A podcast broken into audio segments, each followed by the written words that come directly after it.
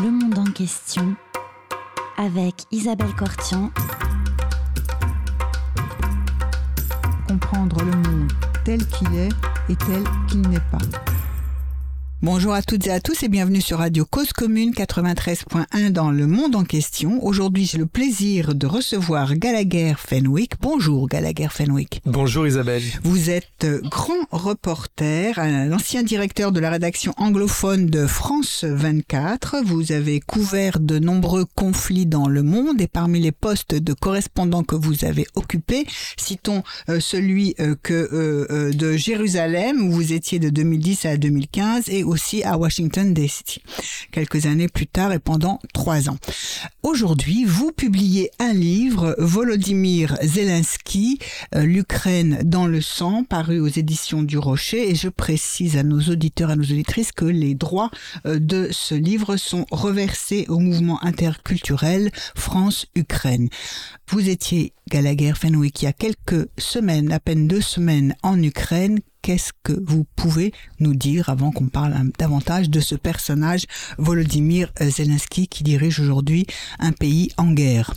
C'est difficile de euh, d'écrire un séjour aussi euh, intense, à la fois euh, très intéressant et, et, très triste. Je prendrai un lieu, un seul, oui. Boucha, sur lequel j'ai tenu à me rendre et qui est en réalité une sorte de scène de crime géant euh, où euh, il y a une soif de, de paroles, de raconter, de décrire, de verbaliser l'horreur subie aux, mains des agresseurs, des occupants, de euh, jeunes hommes qui ont fait euh, subir à cette population victime euh, euh, les pires euh, atrocités.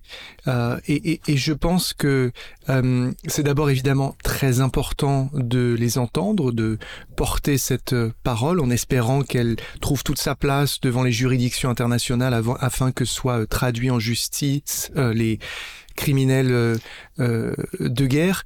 Mais c'est aussi important euh, de raconter toujours euh, ces histoires, les rapporter pour protéger un fondamental qu'on a parfois tendance à oublier à mesure que le conflit dure. Ce fondamental, c'est qu'il y a des occupés et un occupant. Mmh. Une nation qui agresse et une nation agressée. Un bourreau et une victime le bourreau, la Russie, la victime, l'Ukraine. Pourquoi est-ce que je dis ça? Parce que on est à plus de 100 jours de guerre. Oui. Et c'est bien normal on cherche de nouvelles manières de la raconter, de nouveaux angles, euh, et on commence quelque part, euh, eh bien, à, essayer de rentrer dans certaines formes de nuances, et, et c'est très bien. Mais parfois, ça donne lieu à des contorsions ou des glissements périlleux qui font mm -hmm. qu'on commence à se demander, par exemple, est-ce que Zelensky finalement n'en fait pas trop? Est-ce que l'Ukraine n'a pas euh, provoqué? Est-ce que euh, les Ukrainiens finalement, oui, ne sont pas euh, des extrémistes comme ils ont pu l'être dépeints dans certains des discours de Vladimir Poutine? Et moi je dis, je suis prêt à débattre de plein de choses. Les Ukrainiens ne sont absolument pas parfaits et l'Ukraine n'est pas un pays parfait. En revanche, attention à respecter ce fondamental. Il y a une victime et un bourreau. La victime, n'est pas parfaite, mais mmh. elle reste la victime. Oui. Alors, euh, comment euh, était, euh, en dehors de Boucha, dont vous venez de, de parler, de, ces, cette, de, ces, de, cette, population civile ou militaire qui a été durement éprouvée par l'occupation, dans quelle autre ville vous vous êtes rendu Alors j'ai fréquenté euh, l'axe, si vous voulez, Lviv en Galicie, donc oui. l'extrême ouest euh, du pays par lequel oui. on, on, rentre après avoir atterri à, à Varsovie. En Pologne, et, oui. Voilà, exactement. Et, euh, et, et l'axe, en fait, depuis la Galicie vers Kiev, euh, la, la, capitale. C'est à peu près 8 heures de route, il y a des checkpoints, on s'est arrêté en, en, chemin, je dis on parce que j'étais avec un, un collègue de Radio France qui tient un, un excellent podcast quotidien Guerre en Ukraine. Oui. Euh, qui voilà narre en fait si vous voulez quotidiennement euh, au travers des reportages des envoyés spéciaux etc euh, donc on s'est rendu essentiellement à Kiev où l'idée pour moi était de poursuivre les Alors, conversations c'est la façon dont on prononce euh, la capitale enfin c'est comme ça qu'on en dit ukrainien en ukrainien en oui, ukrainien, oui puisque voilà. Kiev est une euh, retranscription si vous voulez de la manière russe de, d'écrire c'est pour ça que j'insiste d'écrire et d'appeler donc Kiev, dans, vous avez raison de, le, voilà. de le souligner ça peut, ça peut déstabiliser mais Et, donc oui, euh, je suis principalement euh, resté euh, dans la capitale et j'ai rayonné un petit peu autour. Et puis le long de cet axe, encore une fois, qui est le plus sécurisé à ce stade, c'est celui qui est emprunté par les dirigeants, les dignitaires que vous voyez se rendre très régulièrement en ce moment dans la capitale. récemment, récemment, voilà, Charles Michel, Ursula von der Leyen, Justin Trudeau et d'autres. et donc l'idée était de poursuivre des conversations entamées depuis des semaines, des mois, d'en avoir de nouvelles, et puis surtout de confronter euh, des impressions que j'avais pu avoir au travers de, mes échanges, mes correspondances et mes conversations à la réalité du terrain et voir si éventuellement il y avait des dissonances ou une déconnexion euh, par moment. Alors j'en ai pas identifié à proprement parler. En revanche, ça donne énormément de relief à ce que vous pouvez ressentir à distance. Et notamment, je crois que une des histoires que l'on entend aujourd'hui, et c'est euh, euh, la traduction d'une forme de, de, résilience de la population ukrainienne, c'est une sorte de entre guillemets retour à la vie normale. Et vous la voyez se manifester euh, à Kiev, dans la capitale, avec des shopping malls, des commerces, des restaurants, des coiffeurs et que sais-je qui rouvrent. Donc on vous dit ah, finalement, ça, tourne, ça revient. En réalité, c'est un voile très très fin et que vous percez au bout de quelques secondes par une question toute simple. Vous arrêtez n'importe qui dans la rue. Dans la rue et vous lui dites, vous dites à cette personne comment ça va? Il n'y a personne qui vous dit ça va bien. Mhm. Parce qu'en réalité, ce conflit affecte 100% de la population. Tout le monde aujourd'hui en Ukraine a une histoire liée à la guerre.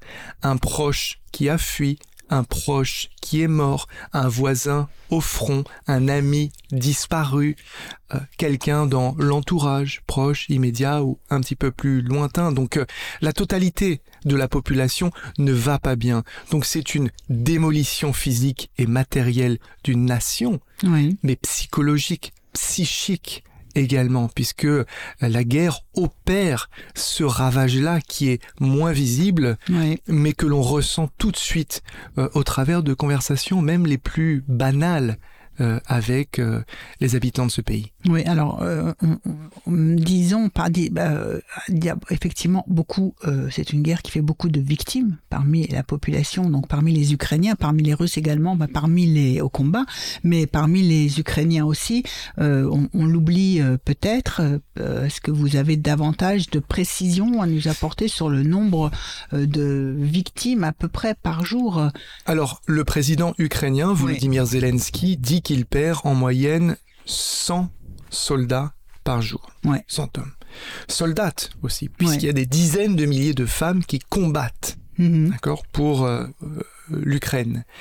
Euh, ça, c'est côté militaire. Côté civil, on est dans les dizaines de milliers de morts. Rien qu'à Mariupol, on parle de plus de 20 000 morts. Les chiffres sont très difficiles à établir. Pour deux raisons. Côté militaire, on communique rarement ou difficilement sur ces pertes parce qu'il y a un enjeu stratégique autour de cette communication. Et côté civil, parce que l'horreur est telle est tellement récente qu'il est difficile pour le moment de, de chiffrer cela. Ces jours-ci, on retrouve, on parlait de Boucha, même dans ce lieu si ratissé par euh, les professionnels qui sont en train de se pencher dessus afin de euh, récupérer ces témoignages et de traiter cette scène de enquête, Exactement. On y retrouve encore des fausses communes, encore des corps puisqu'il y a des forêts euh, à proximité. Donc, on a des dizaines de milliers de de, morts. Mais cette guerre est encore en cours et elle continue de tuer dans des proportions euh, importantes. Et les capacités de remobiliser d'autres personnes parce que les pertes ça veut dire d'autres troupes absolument. C'est euh, ce, on sent ce on le sent oui, on, le sent au combat parce que ce qui est en train de se passer c'est que les soldats euh, professionnels euh, ceux qui ont des connaissances qui ont été formés sont allés au front. Ils ont été blessés. Oui ou tués. Et donc ils sont remplacés par des volontaires, mécaniciens, professeurs, infirmiers, qui viennent du secteur civil mhm. et qui, eux, n'ont pas ces connaissances et qui mhm. apprennent la guerre sur le tas et s'improvisent en quelque sorte soldats. Et ça, c'est extrêmement difficile pour l'armée ukrainienne, l'intégration de ces recrues et qui plus est leur formation au combat bien sûr, mais aussi sur les matériels militaires qui sont acheminés depuis l'étranger. C'était déjà difficile pour les militaires professionnels. Alors imaginez quand vous êtes, vous vous portez volontaire et qu'il faut euh, intégrer tout cela très rapidement et le mettre en application dans des délais extrêmement courts. Oui, tout à fait, parce qu'il y a aussi du matériel euh, soviétique au départ qui a fait son, qui a été euh, consommé, hein, utilisé et qu'il faut renouveler avec aussi un matériel que même que, dont il faut apprendre à se servir parce que c'est pas. Oui, c'est très délicat parce qu'en fait, je pas nécessairement rentrer dans les détails. De toute façon, je, je n'en aurais pas les, les capacités, mais si vous voulez, par exemple, quand vous faites euh, rentrer un, un, système de des batteries de défense qui vous est livré par euh, un pays occidental et que euh, vous le ramenez sur le champ de bataille, il faut comprendre qu'il y a une intégration de cet armement dans une architecture matérielle, mais numérique aussi, mhm. puisque la plupart de ces éléments sont, euh, téléguidés, télécommandés. Et donc, il faut euh, numériquement intégrer cela dans vos systèmes. Donc, ce sont des raccords, une, encore une fois, une, une intégration qui est délicate et difficile euh, à opérer. vous avez tout à fait raison de le souligner. La plupart de ces personnels sont formés sur du matériel soviétique et là, euh, c'est du matériel euh, occidental. Donc toutes ces choses-là sont à prendre en compte et ça fait que non seulement l'Occident met encore du temps à envoyer ses armes et il y a une trajectoire d'acheminement qui est longue mais ensuite parfois il y a victime de bombardements voilà. Ensuite il y a une intégration dans l'architecture militaire locale qui prend du temps. À cela vous ajoutez le temps de formation. et vous êtes sur des délais de plusieurs semaines mmh. avant l'utilisation de l'arme livrée. Ouais. Et alors, n'oublions pas aussi euh, d'un autre côté aussi que depuis 2014, euh, ce pays, euh, l'Ukraine, est au moins dans la partie est de son territoire en guerre, mais euh, il y a eu un changement décisif effectivement qui s'est produit avec l'invasion de l'Ukraine par la Russie le 24 février on, de 2022. On va y revenir, mais puisque nous parlions de la guerre, on va faire une première pause musicale et nous allons écouter à votre suggestion, donc un chant à la, à la gloire de l'armée de l'Ukraine Oui, c'est un chant qui euh, célèbre euh, en fait, une, non, non, non, non, pas du tout. Ça date de la fin du 19e siècle. C'était un chant qui était euh, ben, euh, chanté, si vous voulez, par les, euh, les, indépendants, les indépendantistes ukrainiens, les, les nationalistes. Et, et ça a été chanté a cappella par un artiste ukrainien très connu qui était en tournée lorsque l'invasion s'est déclenchée. Il l'a publié sur un réseau social. C'est devenu viral. Ça célèbre en fait une, une, une fleur, un arbuste rouge qui est un peu un des symboles de la culture folklorique euh, euh, ukrainienne et effectivement c'est devenu un chant de, de ralliement, de célébration de l'Ukraine euh, et de l'effort de guerre et on l'entend tout le temps à la radio là-bas. On l'entend tout le temps à la radio et on va écouter et donc le chanteur dont vous parlez c'est. Andrei euh, Exactement. Et la fleur rouge, l'arbuste rouge, oui. c'est la kalina. La kalina. Alors nous écoutons tout de suite euh, cette fleur rouge et euh, nous revenons. Похилилася, чогось наша славна Україна зажурилася.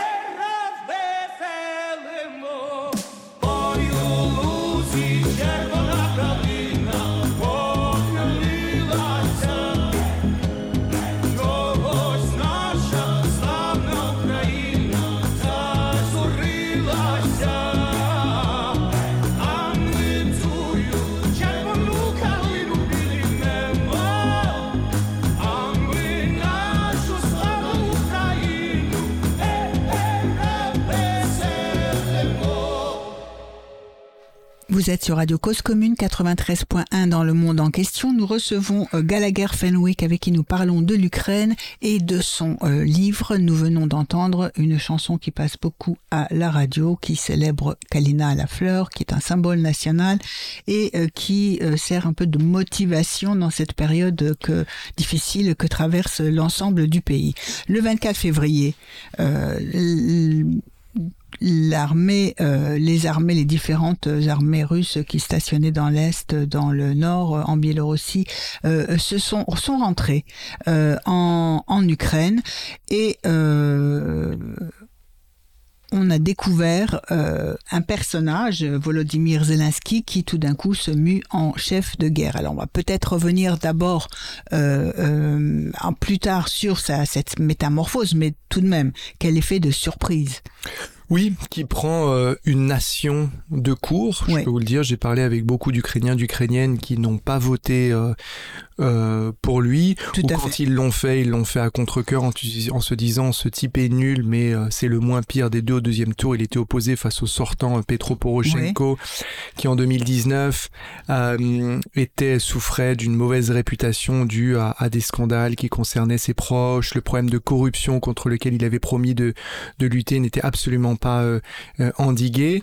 Euh, mais effectivement, dans la nuit du 23 au, 24, l'Ukraine découvre un Volodymyr Zelensky que le pays ne connaissait pas.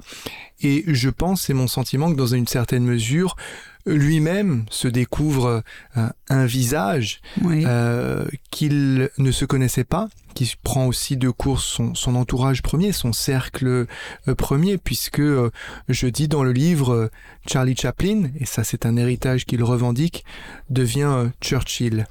C'est à la fois bon le plaisir de, de l'allitération à Chaplin-Churchill, mais c'est aussi une manière de, de rendre hommage à cet héritage Chaplin qu'il revendique, un, clown qui au travers du burlesque et, et, de la satire raille les travers de sa société, mais aussi combat le fascisme.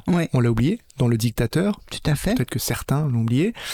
Euh, et puis euh, Churchill pour l'art oratoire et là aussi le combat contre le fascisme. Donc euh, deux manières différentes de, de le faire. Mais oui, effectivement, comme me l'a dit un, ami ukrainien, ce type, et je, je, cite cet ami ukrainien, est un don du ciel pour l'Ukraine en temps de guerre. Parce que le génie de, Zelensky dans ce moment, euh, c'est de comprendre, et lui c'est vraiment un pacifiste. Zelensky, On va y revenir effectivement jusqu'au bout. Euh, jusqu'au bout, en plus, il aura euh, ah refusé de se mettre devant l'évidence l'évidence d'une invasion et d'une guerre. Et, oui. Alors, allons-y, excusez-moi, je vous ai coupé. Non, non, je vous en prie, je vous en prie. et, donc,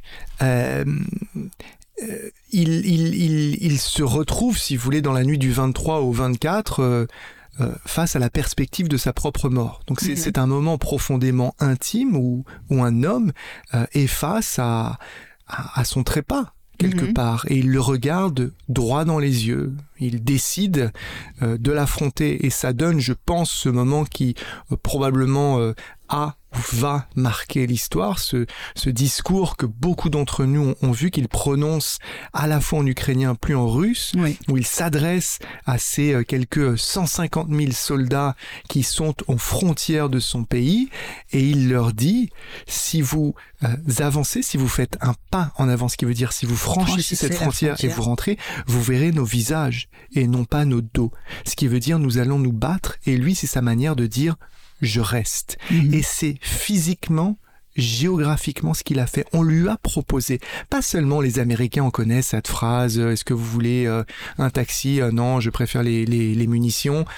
Euh, mais mais il, est, il est carrément resté dans le bâtiment de l'administration présidentielle, qui est très clairement identifié, géolocalisable et donc facile à cibler. Ouais. Sachant, et il le dit, qu'il est l'ennemi numéro un du Kremlin. Et on lui propose, son cercle premier, les militaires lui disent, écoutez, on a un bunker à quelques dizaines de kilomètres où on peut vous amener et Ouais. depuis lequel vous pouvez conduire les opérations. Et lui décide deux choses. D'abord, il reste. Ouais. Ensuite, il ne sera pas le euh, commandant en chef qui s'improvise stratège militaire réunissant ses généraux autour d'une table avec des cartes où il décide comment on va positionner les troupes, etc. Non. Lui va être le communicant en chef de la nation, qui par son verbe haut, son éloquence Mhm. et ses élans va galvaniser la population. Et en cela, s'inscrire, être véritablement l'un des trois piliers de la résistance. Mhm. Le peuple, Mhm. l'armée, Zelensky commandant en chef euh, des, euh, des armées. Mais ce qui est fort, c'est que son verbe, justement, est tellement haut qu'il va voyager bien au-delà de ses frontières et conquérir des cœurs et des esprits bien au-delà des frontières de l'Ukraine. Rappelez-vous cet interprète, lorsque Zelensky s'adresse au, au Parlement Oui. européen, qui fond En- littéralement en larmes. Oui. C'est un moment qui m'a marqué, bien sûr parce qu'il y a euh, l'émotion, mais aussi parce que euh, j'ai couvert et, et- et suivi beaucoup de sommets européens. Ouais. Et ces interprètes qui sont des gens extrêmement talentueux, et je tiens à dire interprète et non pas traducteur, parce qu'il y a cette idée d'interpréter fait. justement d'être le plus fidèle possible, à la fois aux mots, mais à l'attitude, l'émotion, la nuance, etc. Cet interprète qui Vous font raison de le souligner, oui. ouais, cet interprète qui font effectivement, mais ça change aussi beaucoup de choses. Hein, parce Bien que sûr, bien sûr, c'est pas une machine qui robotiquement va juste traduire mot à Mm. Mais cet interprète qui font larmes, ce qu'il faut savoir, c'est que ce sont des gens qui ont euh, des années, parfois des dizaines d'années d'expérience. Mhm. Donc ils ont traduit, interprété beaucoup de discours. Pour que cette personne fonde en larmes, il faut vraiment aller la chercher. Mhm. Et c'est ça que, que Zelensky euh, fait. Ouais. Et, c'est- et- et- et ce que ça fait, Isabelle, c'est que si on se souvient de cette première semaine, Ouais. maintenant, ah, cette émotion forte est un peu passée, mais je pense que le talent de Zelensky dans la première semaine après le déclenchement de l'invasion, c'est d'avoir fait en sorte que des gens comme vous, Isabelle, Ouais. et moi, jusqu'ici, ressentions jusque dans notre chair la douleur éprouvée par les Ukrainiens et les Ukrainiennes face à ce sort absolument abominable imposé par euh, la Fédération de, de Russie. Et c'est ce que voulait Zelensky. C'est qu'on ressente aussi ce combat comme étant le nôtre et comme nous heurtant et nous blessant. Il a su toucher nos cœurs. Et frapper esprits. et frapper nos esprits, euh, euh, d'autant que c'est la première fois aussi, euh, en tout cas qu'en Europe, on se retrouve avec une guerre sur le sol européen, pas dans les Balkans, mais juste juste là, à la frontière de, de pays qui, qui sont membres de, de l'Union européenne et membres de l'OTAN. Oui, et en faisant cela, il s'adresse aux politiques bien sûr, mais de manière très adroite aux opinions publiques. Il Oui. comprend tout de suite que les opinions publiques sont de son côté et qu'il voit pouvoir s'en servir pour faire pression sur les politiques qui, eux, jouent le jeu des nations. Et le Mhm. concert des nations, c'est quoi? C'est un ensemble de monstres froids qui réagissent en fonction de leurs intérêts très égoïstes. C'est ça Tout le jeu fait. des nations. Et lui comprend qu'en en, en utilisant euh, pour euh, euh, cette cause et au nom de valeurs la, la justice, la souveraineté, la démocratie, la liberté, il va utiliser les opinions publiques pour les faire sortir dans la rue et qu'elles disent aux gouvernants on ne peut pas accepter ça. On Mhm. doit se joindre à ce combat qui est euh, le nôtre. Oui, c'est un moment très important parce qu'il souhaite effectivement que les opinions publiques fassent pression sur les gouvernements euh, occidentaux pour euh, que euh, euh on, leur fournir de l'assistance, c'est pas simplement humanitaire, mais aussi euh, qu'elle n'arrête pas. C'est-à-dire la question, c'est aussi à un moment donné, on pourrait dire, et vu la dépendance aussi dans laquelle il est vis-à-vis de, de, de, des ressources en, en, militaire, on pourrait faire pression sur lui pour dire, écoutez, on va, enfin, il ne veut pas de politique de l'apaisement la, où, écoutez, venez négocier euh, et puis accepter une partition du pays euh, ou une fédération, des choses comme ça. Oui, absolument. En fait, euh, il y, a, y a plusieurs objectifs. Euh, il y a le fait de maintenir l'Ukraine et la guerre en Ukraine tout en haut de l'agenda diplomatique. Oui. Un agenda, comme vous le savez, qui mhm. euh, est, euh, est, sujet aux, aux aléas des, des, calendriers, des événements, etc. Et donc maintenir, si vous voulez, votre cause tout en haut, c'est extrêmement compliqué. Maintenir aussi ce conflit tout en haut de l'agenda informationnel s'assurer que les médias continuent de le couvrir et ne passent pas euh, à autre chose comme ils ont euh, coutume ou, ou bah l'habitude oui, ça fait 100 jours tout de même, plus de 100 jours comme vous le Imaginez, c'est une tâche herculéenne de mm. maintenir cela tout en haut de l'agenda. Et puis vous avez raison de le dire, il y a aussi cette idée de ne pas éviter et ça c'est très délicat, de rentrer dans un rapport de force avec des pays alliés. Oui. Parce qu'il a compris que il a besoin oui. de ces pays, la France, l'Allemagne, les pays européens, pour une assistance, comme vous le disiez, une aide militaire. Oui. Mais ce qu'il a compris, lui aussi, et ça c'est très fin de sa part, c'est que ces pays ont également besoin de lui, d'accord? Pour deux raisons. D'abord parce que l'Ukraine, tragiquement mmh. aujourd'hui, joue le rôle de zone tampon entre l'ogre russe et le reste du territoire européen. Mais deuxièmement, Zelensky a compris qu'il est devenu une figure tellement populaire ouais. parmi les opinions publiques qu'aujourd'hui, il a fait de son bureau dans la capitale mmh. l'endroit le plus couru au monde. Vous voulez être quelqu'un aujourd'hui, un politique qui compte, vous devez être vu aux Avec... côtés de Volodymyr Zelensky. Donc il a compris ce, ce jeu-là. Et je reviens sans cesse sur le terme de, de jeu et je file la métaphore de, de l'acteur. Euh, Vladimir Poutine lui a confié le rôle de sa vie, il joue le rôle de sa vie, etc.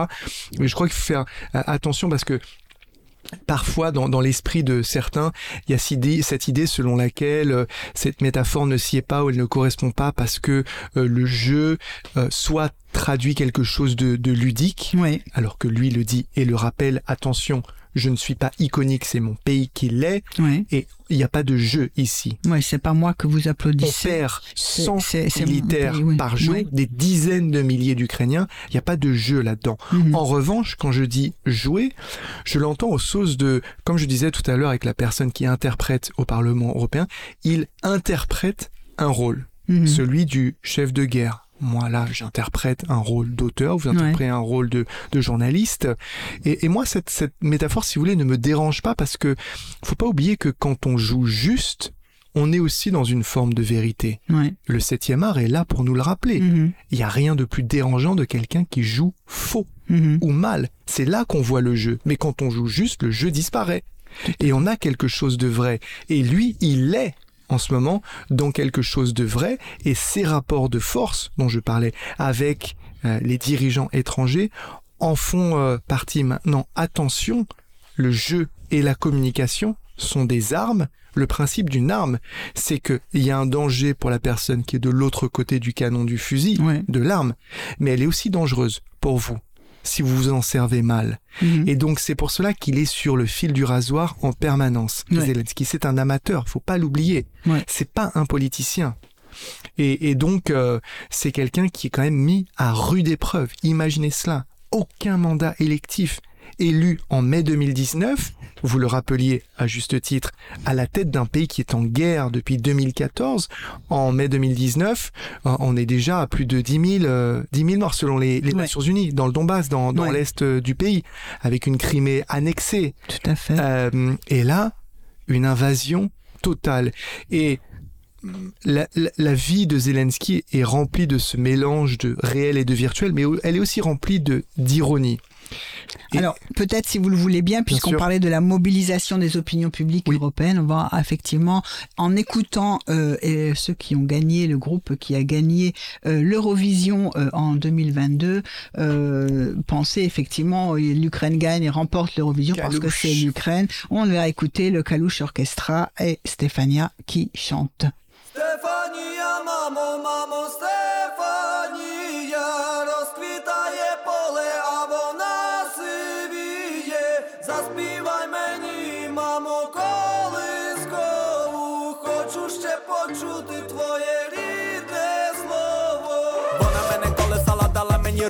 напевне силу волі не забрати мене, бо дала вона напевне знала, може більше і від Соломона. Ломаними дорогами прийду я завжди до тебе, вона не розбудить, не будить. Мене в сині бурі, забере бабулі, звідулі, ніби вони кулі,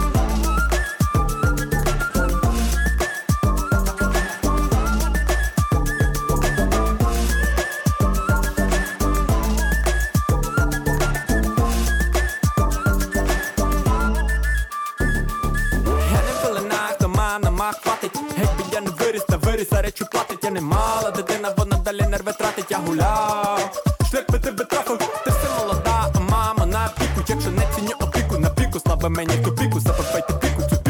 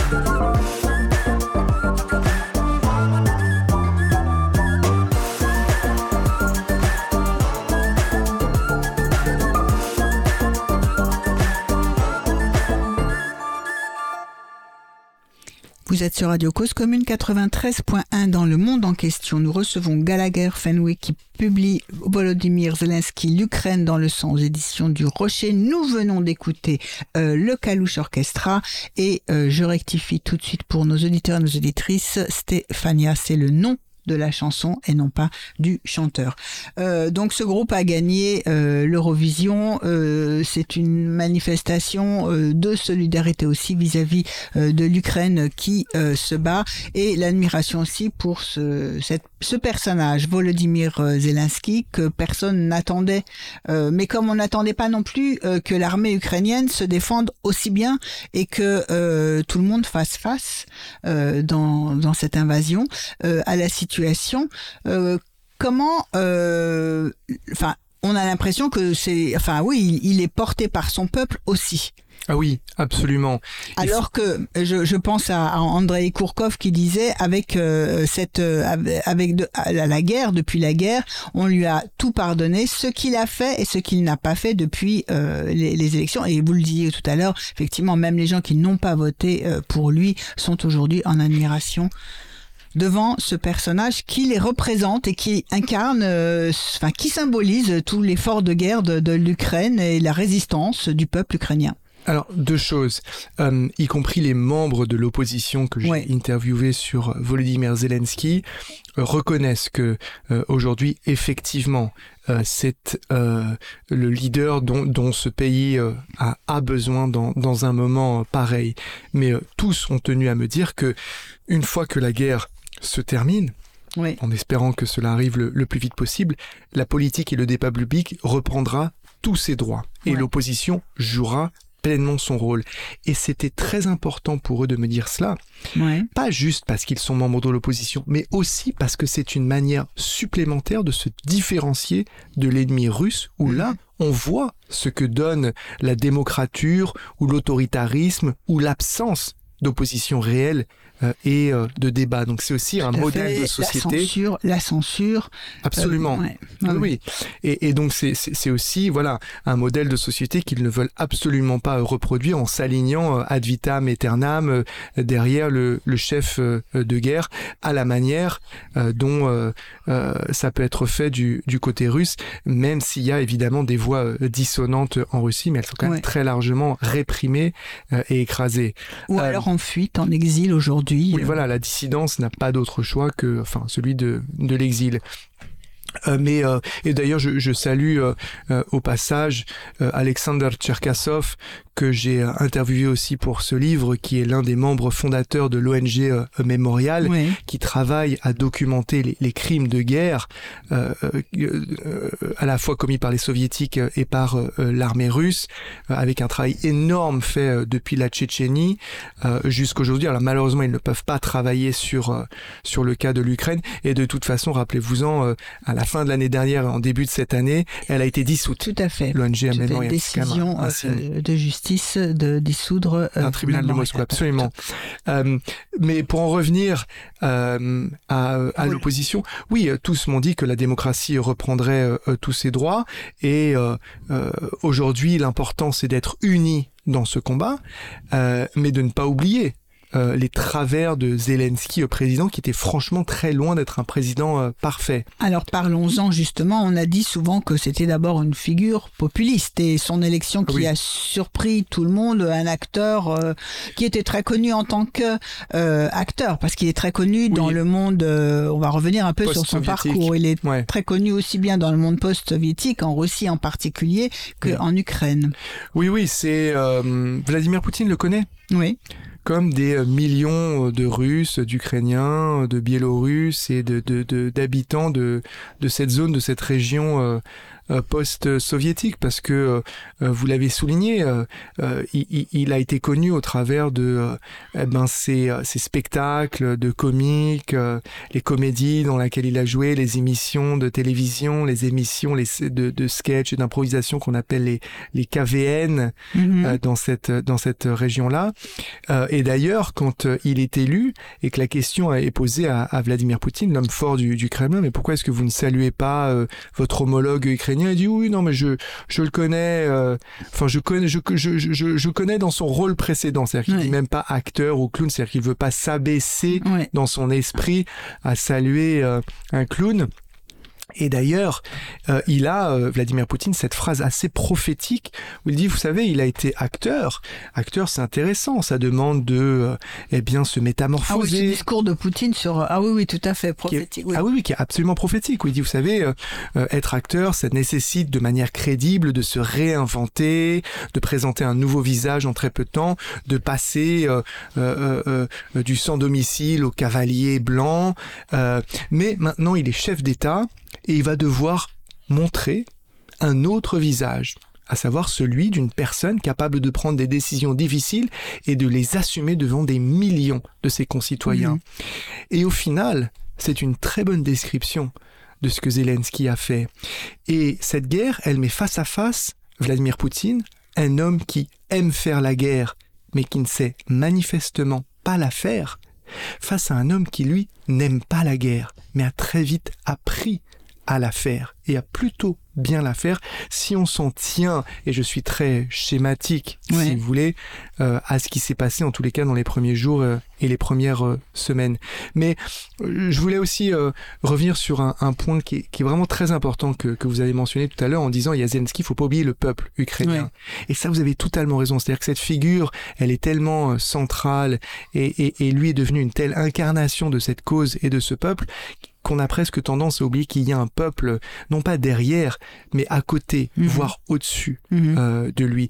Il le dit de temps en temps, mais vous avez raison, il faut euh, le, le, répéter. Et ce peuple, si vous voulez, n'est pas euh, épris de, de Zelensky. Ce peuple comprend très bien l'utilité de, de Zelensky, mais n'hésitera pas à le critiquer le moment venu. Oui, et notamment, euh, en tout cas, un signal qui est lancé, d'après les propos que vous donnez de la part de, vous transmettez de la part de l'opposition, qu'il n'est pas question d'utiliser dès après la guerre, euh, on souhaite tous la fin à une fin heureuse, euh, pas question d'utiliser la guerre comme un capital pour, enfin, en, mesure populiste ou, en, ou en excuse pour ne pas faire des réformes promises. Oui.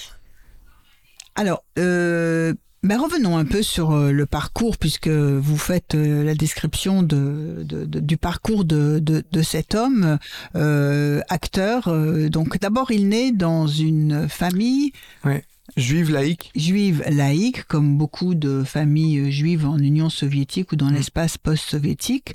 et il parle plus le russe que l'ukrainien. Il va faire des progrès considérables en ukrainien, mais comme aussi, c'est pas quelque chose du tout d'anormal dans l'espace euh, euh, euh, post-soviétique. Hein. Non, non, pas du tout. C'est tout à fait normal. C'est-à-dire que chez lui, on, on parle russe dans son quartier, à son école, etc. C'est le cas pour des, des millions d'Ukrainiens. Et c'est aussi, ce, ce, sera aussi l'un des dommages collatéraux de, de cette guerre. C'est-à-dire que euh, Zelensky fait partie de cette population qui est russophone, qui est russophile, mais ce qui ne fait pas d'elle une population pro-russe. Et c'est ça, dans une certaine mesure, que Vladimir Poutine, parmi toutes les choses qu'il n'a pas comprises, n'a effectivement pas du tout compris. C'est rappelez-vous que lui s'attendait à ce que euh, ses soldats soient accueillis en héros et en, libérateurs. Donc oui, et Zelensky, si vous voulez, il vit le déchirement entre euh, l'Ukraine euh, et, et, la Russie, euh, encore une fois, jusque dans sa chair, comme une, une vraie douleur. parce que oui, son cœur est autant à Moscou qu'il est à, à, Kiev, avant 2014 en tous les cas. Derrière, il ne le dira plus jamais, ça. Il ne peut plus le dire. Parce que on dit souvent que la vérité est, la première victime de la guerre, la nuance, mhm. c'est la deuxième victime. Mhm. C'est-à-dire que après que euh, les mandataires de Moscou aient tué des dizaines de jeunes mhm. euh, dans les rues de la capitale au moment du, du Maïdan en février 2014, euh, travailler en Russie, avoir des amis en Russie, se rendre en Russie, ça n'est juste plus possible, voire plus acceptable. En tous les cas, ça devient très difficile quand vous êtes une figure publique comme Zelensky. Donc il y a ce moment où il va terminer un tournage en Russie, on l'accuse des pires choses, d'être un, social traître, enfin vraiment d'être euh, voilà un agent du Kremlin, etc. Ça le poursuivra d'ailleurs jusqu'à l'élection. Il y a des posters euh, quand il était opposé à Petro Poroshenko où on mettait euh, le corps de Zelensky et, la tête de Poutine en disant mm. attention à ce type-là, euh, c'est juste voilà un, Tout à fait. un, russe, un crypto-russe quoi. D'autant que au moment où la révolution du Maïdan et celle de la dignité se produisent, il ne participe pas hein, à cette révolution-là et il éprouve évidemment, il comprend la mobilisation euh, de la population, mais il, il voit surtout des fractures de la société et ça, ça lui fait mal. Ça lui fait très mal. Euh, c'est très difficile là. Euh, J'ai peur de faire un petit peu de la, la psychologie qu'a fait du commerce en essayant de, de comprendre pourquoi est-ce qu'il se rend pas sur le Maïdan, pourquoi est-ce qu'il ne se participe pas. Je pense qu'il y a des choses assez simples. Je pense que d'abord, euh, avec le recul, c'est toujours facile de, de, juger, de voir assez clairement ce qui s'est joué. Mm. Mais dans ces moments-là, pour des gens comme Zelensky, qui ont du mal à croire que la Russie pourrait faire ceci ou cela, euh, bon, les choses ne sont pas, sont pas si Après, de manière aussi peut-être euh, euh, purement transactionnelle, il a des affaires beaucoup d'affaires Ouais. en, en Russie. Ça l'arrange vraiment pas, Mhm. euh, Zelensky, ce qui est en train de, de se passer. Euh, et puis ensuite, euh, oui, il y a toujours ce cœur euh, balancé entre Il deux travaille capitales. beaucoup en Russie quand il dit il a des affaires. Oui. vous dire, oui. Et je vais dire quelque chose d'un petit peu contradictoire avec ce que je disais précédemment, c'est-à-dire que Zelensky, au travers de, ses- de, ses, de ses comédies, a fait beaucoup de politique sans en avoir l'air. Mhm. Mais je pense que beaucoup de gens dans l'est du pays, si vous voulez, n'étaient ni pro-ukrainiens ni pro-russes. Ouais. Ils voulaient vivre leur vie. Je ne dis pas qu'ils étaient euh, apolitiques et indifférents, Mhm. mais voilà, ce positionnement, c'est pas leur premier euh, prisme, Mhm. c'est pas leur première manière de se définir Ouais. ou de se présenter à l'autre. C'est d'autres euh, voilà considérations, d'autres problématiques. Et ce qu'on est en train de vivre aujourd'hui, et ça a été très largement accéléré euh, en 2014 par euh, le Maïdan, c'est vraiment ce, ce basculement de l'Ukraine en direction de Bruxelles et qui s'éloigne de Moscou. Ce qui n'était pas le cas juste après hein, le Maïdan. Quand des sondages Mhm. sont menés à l'échelle du pays, le Maïdan ne fait absolument pas consensus dans l'Ukraine. Mhm. Vous n'avez pas 90% des Ukrainiens qui disent euh, évidemment qu'il faut signer euh, l'accord d'association avec l'Europe et se détourner de l'accord euro- eurasiatique proposé par Moscou. Mais là, maintenant, euh, on va assister, et on assiste déjà à une dérussification euh, massive à, tout, à tous les niveaux. C'est-à-dire que la, la, la Russie n'attire euh, plus personne, elle a un peu plus perdu de, sa, de son attractivité Ah ben, euh, vis-à-vis de, de, de l'Ukraine. bah, Enfin, vous- Poutine a perdu l'Ukraine. bah, vous tuez des dizaines de Ouais. milliers euh, d'Ukrainiens, vous rasez de manière systématique des villes. Mariupol, c'est quoi? 450 000 euh, habitants? Avant, euh, qui est et, et ça c'est la doctrine militaire euh, euh, sous Poutine depuis la Tchétchénie. Ça fait à fait. 23 ans que son armée fait la même chose, quoi. Et, fait. et- et ça fait 23 ans que vous pouvez identifier les personnes qui, euh, sur le terrain, c'est-à-dire de manière très concrète, sont aux commandes et appliquent cette doctrine militaire. C'est-à-dire que il y a un, un projet euh, politique et une stratégie militaire qui sert ce projet politique. La stratégie militaire, artillerie, on aplatit, on on, on- rentre dans un champ de ruines, on en prend euh, le contrôle et, euh, et, et- le projet politique, en l'occurrence en, en Ukraine, c'est euh, l'effacement Mhm. de l'Ukraine. Oui, euh, un pays dont il ne reconnaît pas euh, l'i- l'identité ou l'indépendance. Pire que cela, un pays dont l'existence est perçue par Poutine comme une provocation. Mhm. D'accord? Et dit, écoutez, l'Ukraine, c'est quelque chose d'artificiel. C'est une erreur historique qu'il reconnaît, et Mhm. qu'il dit, dont il dit, on, on va juste la corriger, on va juste corriger. C'est ça, Cette- parce qu'il considère qu'il y a une partie en fait qui est plutôt, qui d'ailleurs n'a jamais fait partie de l'empire russe historiquement, qui était plutôt dans. Oui, en fait, il fait du révisionnisme, euh, Et- si vous voulez. Et Ouais. qui celle-là, donc ben voilà, donc de toute façon c'est du côté des, de- de- des, des- des Allemands ou de l'Europe éventuellement, et puis euh, de l'autre côté, ben on a ce pays, c'est ce qu'on leur a donné en parlant de, de oui, la ce sont, des, ce sont des petits Russes et il faut qu'ils, entre guillemets, euh, rentrent euh, au bercail. Alors, je vous propose, si vous le voulez bien, une, euh, une pause euh, musicale. Euh, nous allons écouter un groupe, euh, euh, Okean euh, qui chante euh, Tout ira bien.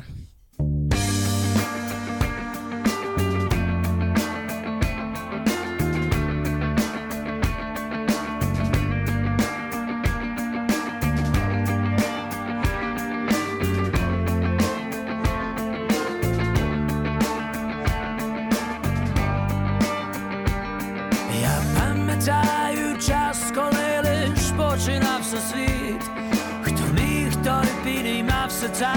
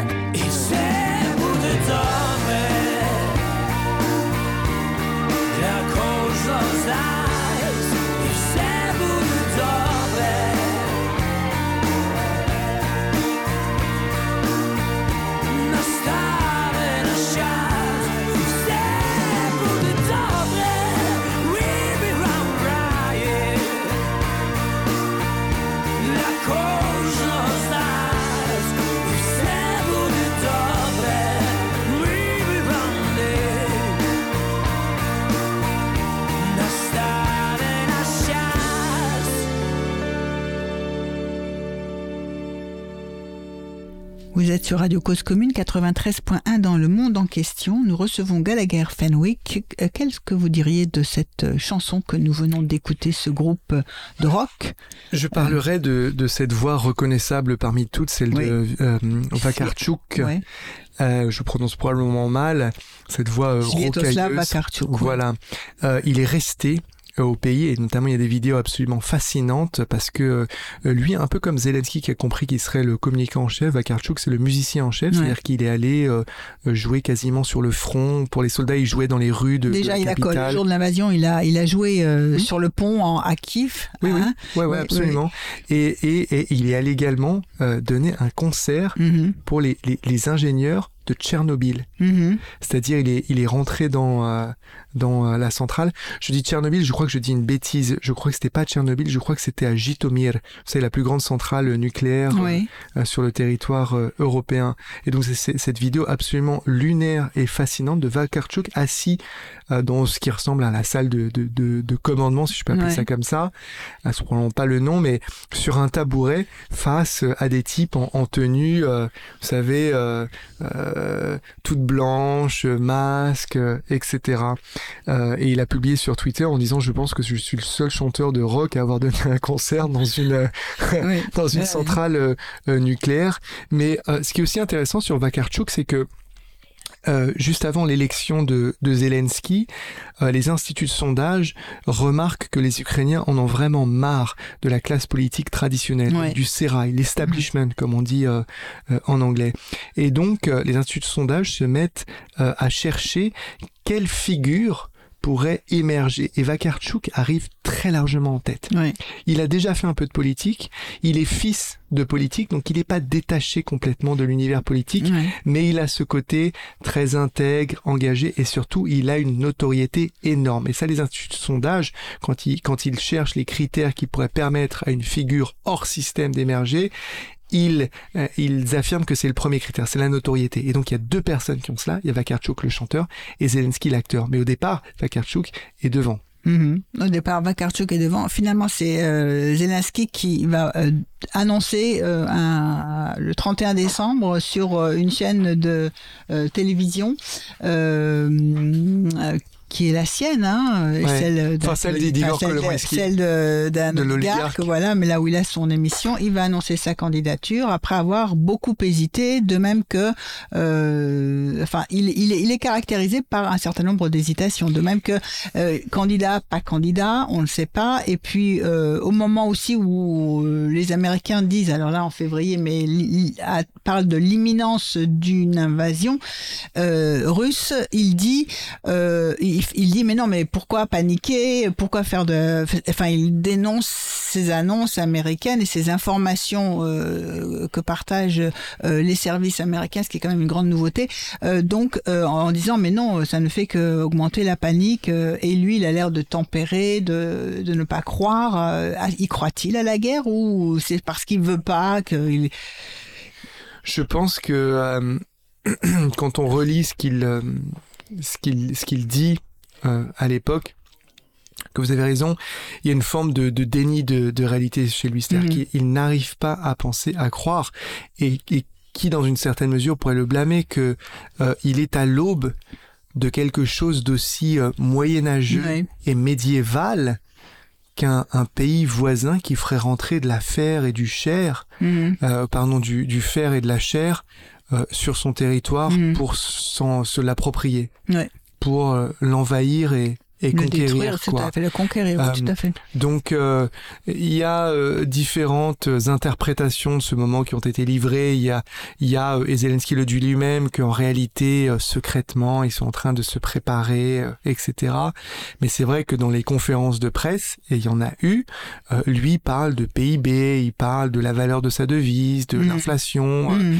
et euh, et du choc euh, économique que euh, Que représenterait la oui, guerre. ce qu'il appelle non non non non, ce qu'il appelle la mésinformation ou la désinformation concernant Ouais. euh, L'éventualité. bah oui d'une- guerre. Ah, il dit mais vous êtes en train de faire fuir les investisseurs, vous faites chuter ma devise avec cette histoire d'invasion, Mhm. etc. Donc ça donne euh, des moments euh, assez euh, absurdes, voire euh, euh, totalement euh, surprenants. Alors est-ce qu'il essaye de, de congédier euh, euh, le sort ou le mal euh, euh, euh, par, euh, par ses propos ou est-ce qu'il y a une forme de déni ou alors est-ce qu'il est en train de feindre C'est un acteur. Est-ce qu'il Mhm. il feint la chose et que derrière ils sont parfaitement euh, euh, voilà euh, euh, préparés et, et en phase justement de euh, préparatoire? Je je le sais pas peut-être qu'avec le temps euh, voilà tout cela euh, s'éclaircira mais en tous les cas c'est clair qu'il lui aura fallu quand même du temps euh, avant qu'il encore une fois qu'il regarde cela en face et qu'il dise bon ben voilà c'est une réalité et maintenant il faut l'affronter Oui, et puis du, de, à, à la transformation, métamorphose subite qui impressionne tout le monde. Alors, on n'a pas parlé depuis euh, le début de, cette, es- de ce noyau, de ce, ce groupe d'amis euh, avec qui il est euh, en tant que dans son quartier, dans sa jeunesse, avec qui il va travailler et qui va aller jusqu'à le suivre dans son aventure politique. Euh, Est-ce que ce groupe s'appelle euh, Quartal euh, 95. 95, n'est-ce pas? Ouais. Alors, est-ce qu'on peut en, en parler? Parce que c'est impressionnant. euh, depuis le début, ce sont un groupe d'amis qui, euh, le, qui, qui se suivent et il Oui. les a amenés jusque dans la jusqu'à la présidence. Absolument. C'est quelqu'un, et ça c'est indéniable, hein, c'est un fait qui est extrêmement euh, loyal et, Ouais. et fidèle euh, en, en amitié. Il me semble que euh, Ivan Bakanov, qu'il met à la tête des services de, très puissants de, de sécurité ukrainiens, SBU, Ouais. euh, il le connaît depuis qu'il a 5 ans. Donc Ouais. il l'a littéralement rencontré euh, à l'école à l'école primaire. Mais certaines des personnes avec lesquelles je me suis entretenu et qui, et qui bossent aujourd'hui avec euh, Zelensky, euh, voilà, euh, rapportent souvent la même histoire. Il n'a pas d'inconnus ou de nouveaux, très peu de nouveaux arrivants Ouais. autour de lui. Ce sont Ouais. des gens qui le connaissent depuis souvent des, des décennies. Euh, et il fonctionne effectivement euh, euh, comme ça. C'est-à-dire que, euh, et, et je me souviens, c'est ce que sa directrice euh, de la communication m'a expliqué, c'est quelqu'un qui sent très rapidement les gens. Ouais. C'est une directrice de la communication, donc elle est dans la communication. Ouais. Mais je pense que quand elle me dit ça, euh, elle n'est pas en train de, si vous voulez, me, euh, euh, voilà, me, euh, me raconter des, des bobards, quoi. Ouais.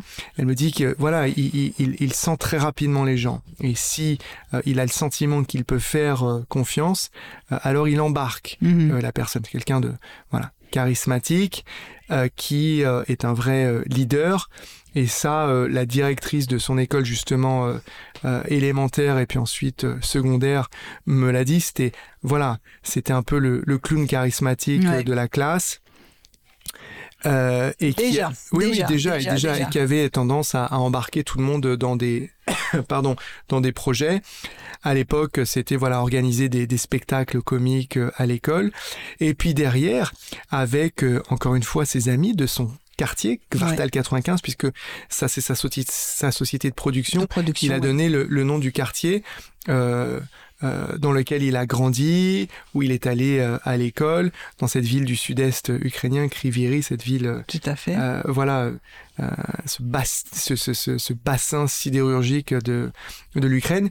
Et, ces gens-là, effectivement, vont le suivre d'abord euh, à Moscou quand il va participer à, à ces concours d'improvisation comique, les Ouais. KVN, les, Ouais. l'acronyme qui veut dire le club des gens euh, euh, drôles et, Ouais. et intelligents, qui sont des sortes de, de spectacles où vous montez sur scène, il y a un public et ils votent, euh, il y a des juges et ils vous mettent des points et, et voilà.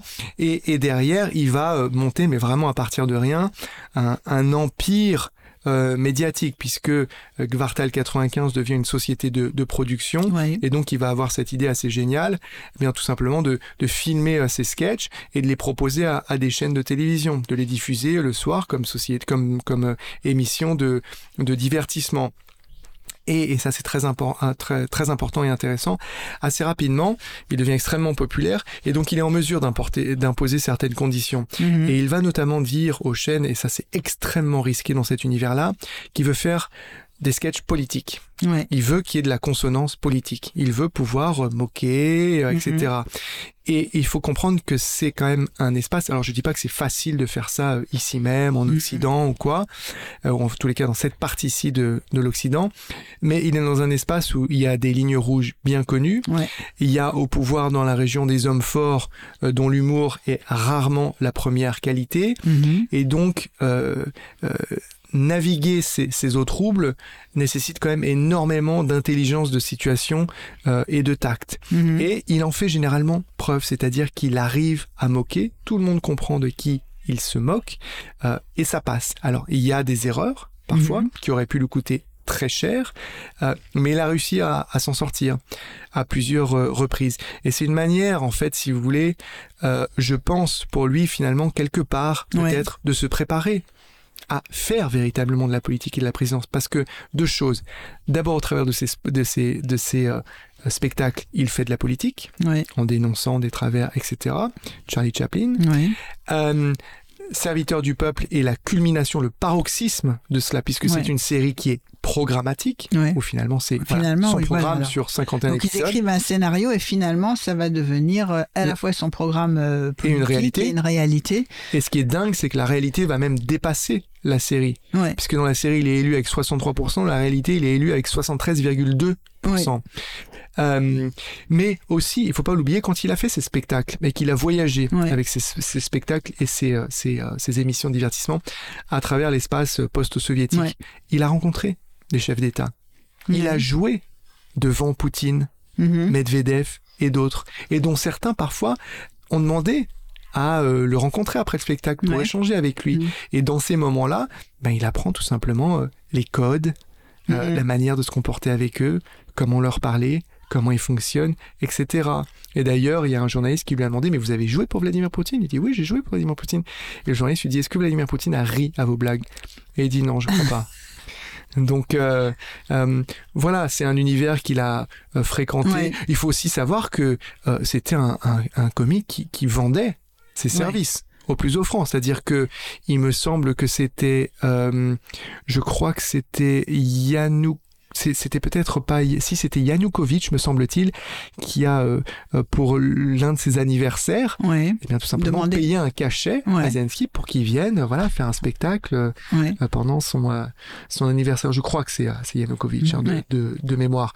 Donc c'est un univers qu'il a fréquenté et toujours comme vous le disiez avec autour de lui ses amis et collègues Ouais. et dont certains, plusieurs, une trentaine environ, vont le suivre jusque dans son aventure politique. Mhm. Pas tous, mais beaucoup. Ce qui lui vaudra des accusations parfaitement justifiées de népotisme Mhm. en disant alors vous vous êtes un amateur, vous arrivez au pouvoir et vous nommez vos copains vos copines Mhm. et lui il l'assume parfaitement parce que euh, et ça c'est très populiste de sa part euh, son argument principal consiste à faire de son incompétence et celle de ses proches une forme d'innocence, Ouais. de virginité politique. Ah oui, je vous confirme que je ne sais pas du tout faire de la politique. Ouais.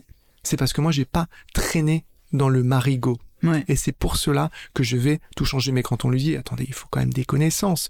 Lui est à cette intime conviction qui est assez naïve, mais peut-être qui peut parfois marcher, selon laquelle une personne intelligente peut euh, s'adapter et apprendre Mhm. en faisant.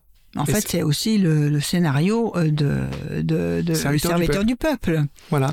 La série Ouais. et son parti. Puisqu'il nommera son ouais. parti serviteur du peuple. Ouais. Ouais, oui, oui. sont- a- a- après avoir, euh, enfin, il y a eu un premier nom déposé, Oui, euh, mais finalement, ils vont le changer. exactement. Et d'ailleurs, qui est-ce qui va le changer Euh, C'est Ivan Bakhanov. Makanov, oui. celui qu'il a rencontré quand il avait 5 ans. C'est lui qui se présente au, au registre des, Ouais. des partis au ministère de l'Intérieur, me semble-t-il, qui fait changer le nom. Et à l'époque, les journalistes se disent, mais c'est qui Ivan Bakhanov Il n'y a même pas de photo. Il est Ouais. parfaite, Ouais. inconnu. Et ce type deviendra trois ans plus tard, ou, ou pardon, non, non, puisqu'il change le nom, je crois, un an, un, un an avant l'élection, quelque chose Avant, comme ça, oui, en en 2018, 2018, oui. ce type deviendra quand même le chef des services de Des renseignement. a un rôle ouais. ultra, Oui, l'équivalent du, du Donc, FSB russe. Donc ou- il prend son ou- copain de l'école élémentaire et il en fait, alors copain qui a fait des études de droit, Ouais. Euh, mais euh, il, le, il le met dans... Voilà. De même que Et- le scénariste, pas- oui. Ah oui, oui, oui. Ko- Kostiuk, scénariste serviteur du peuple, fera partie de l'administration euh, présidentielle Ouais. euh, et, et d'autres. Je parlais de la directrice de, de la communication, elle était responsable marketing de sa société de production. Ouais. Aujourd'hui, elle est directrice du bureau de l'information présidentielle. Mhm. Eh bien, euh, je vous remercie Gallagher Fenwick euh, de votre remercie, participation à, euh, cette émission, mais on va se quitter, sauf si vous avez un mot de la fin que vous souhaitez dire, on va se quitter en écoutant euh, la bande originale de cette série Le serviteur du peuple, qui évidemment que tout le monde connaissait et qui est devenue l'œuvre programmatique, le programme Et prophétique. prophétique et prophétique de Volodymyr Zelensky, euh, devenant président puis chef de guerre. Un mot? Merci Isabelle, je voulais juste vous remercier pour la qualité de cette conversation et remercier euh, évidemment celles et ceux qui, qui nous écoutent et qui s'intéressent euh, et continuent de s'intéresser euh, à cette guerre absolument terrible. Et moi, je remercie en régie Olivier et je vous dis à très bientôt pour une prochaine émission. Au revoir. Nous écoutons donc la bande originale de Serviteur du peuple. Я люблю свою страну, люблю свою жену, люблю свою собаку. Я всего на свете член, почти что супермен, но редко лезу в драку.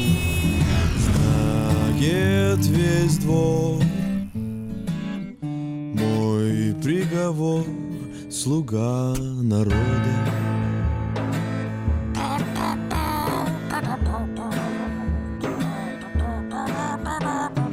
У меня почти все есть Достоинство и честь И даже крики браво! Персональный самолет Мне выделил народ. А что, имею право На животу? Вот тут Набью тату Слуга народа